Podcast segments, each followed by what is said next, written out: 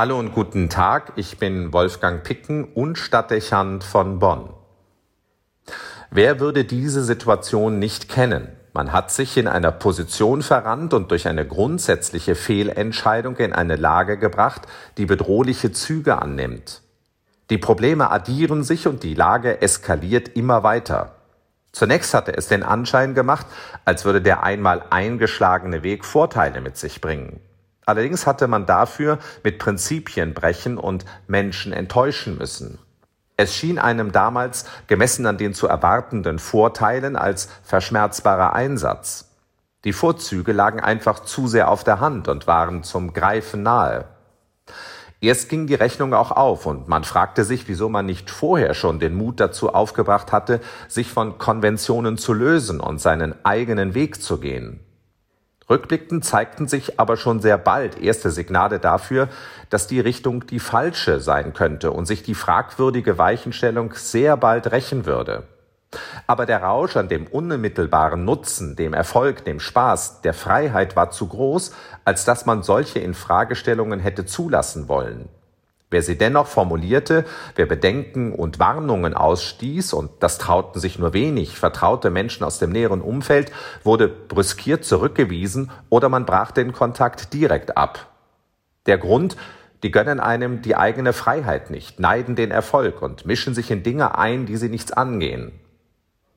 Im Ergebnis wurde die Zahl der ehrlichen Freunde und Wegbegleiter immer kleiner und dafür die Zahl derer größer, die einfach Bestätigung bieten und Applaus spenden, solange sie für sich einen Nutzen darin sehen. Wendet sich aber das Blatt, suchen sie das weiter und man selbst bleibt allein. Es gab auf dem Weg in das Desaster verschiedene Momente, in denen es möglich gewesen wäre, dem drohenden Unheil zu entkommen. Aber man wollte die Idee nicht aufgeben und redete sich ein, dass die Krise vorübergehend sei. Der Stolz war zu groß. Während andere es längst wussten, brauchte es bis zum Ende der Sackgasse, bis man sich selbst eingestehen musste, dass es keinen Weg mehr nach vorne gibt, sondern nur die Umkehr und den Rückweg. Man hat sich als Mensch schnell blenden lassen und verrannt. Das kann in kleinen und auch in großen Dingen geschehen. Es ist ein schmerzlicher Moment, wenn die Realitäten zur Einsicht zwingen. Nicht einfach ist es dann, den Weg zu korrigieren und neu anzufangen. Der Schaden und die Verletzungen, die man verursacht hat, sind zu groß, die Fronten verhärtet, die Türen zu.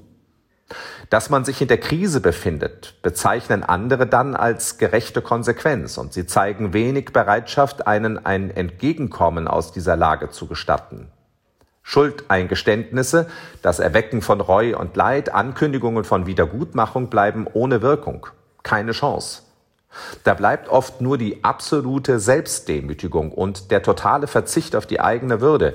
Ich bin bereit, alles zu akzeptieren, sagt man dann. Und selbst dann stehen die Chancen schlecht, dass ein Neuanfang möglich wird. Verrannt und festgefahren. Von einer solchen Lage spricht das heutige Evangelium, die Erzählung vom verlorenen Sohn, der den Reizen der Freiheit und eines ausschweifenden Lebens nachgeht und dafür mit seiner Familie bricht. Nach einer ersten Hochphase zeigt sich sehr bald, dass die Entscheidung in den Irrweg und in die Katastrophe führt. Dann sitzt er in der Sackgasse. Es bleiben nur der Untergang oder der Rückweg. Aber wie wird man darauf reagieren, wenn er nach Hause geht? Wird es eine neue Chance geben? Würde es nach dem Bruder gehen, der daheim geblieben war und dort gearbeitet hatte, hätte es kein Erbarmen gegeben und wären die Türen verschlossen geblieben nach dem Verständnis von Gerechtigkeit durchaus eine nachvollziehbare Reaktion.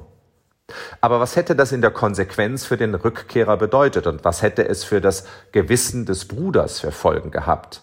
Er hätte den Untergang des verlorenen Sohnes durch seine Härte und Unnachgiebigkeit mit verantwortet. Kann man bei allem Verständnis für Enttäuschung und Ärger den Untergang eines Menschen wollen? Zumal wenn er bereits umgekehrt ist und seine Fehler eingesehen hat. Der Vater reagiert anders. Das Ideal der Liebe kennt kein letztes Wort und keine ewige Verdammnis. Stattdessen wird das Mastkalb geschlachtet und ein Fest gefeiert, weil der verlorene Sohn zurückgekehrt ist. In vielen Situationen wirkt dieses Vorbild wie eine Zumutung und man möchte konzedieren, dass es vielleicht manches Mal zu viel verlangt ist, so oder ähnlich zu reagieren. Enttäuschung und Selbstschutz haben ihre Berechtigung. Aber die Liebe, auf die wir verpflichtet sind, und die Würde, die ein Mensch auch nicht durch seine Schuld verlieren kann, gebieten, dass es keine letzten Worte gibt und wir niemanden in die Aussichtslosigkeit fallen lassen. Dass auch der, der sich verrannt hat, einen neuen Weg finden und weiterleben kann, dafür den Blick zu öffnen und das Seine beizutragen, ist der Appell an unser Verhalten und der Auftrag der Liebe. Und am Ende ist es immer auch im eigenen Sinne, denn man könnte einmal wieder selbst darauf angewiesen sein. Wolfgang Picken für den Podcast Spitzen aus Kirche und Politik.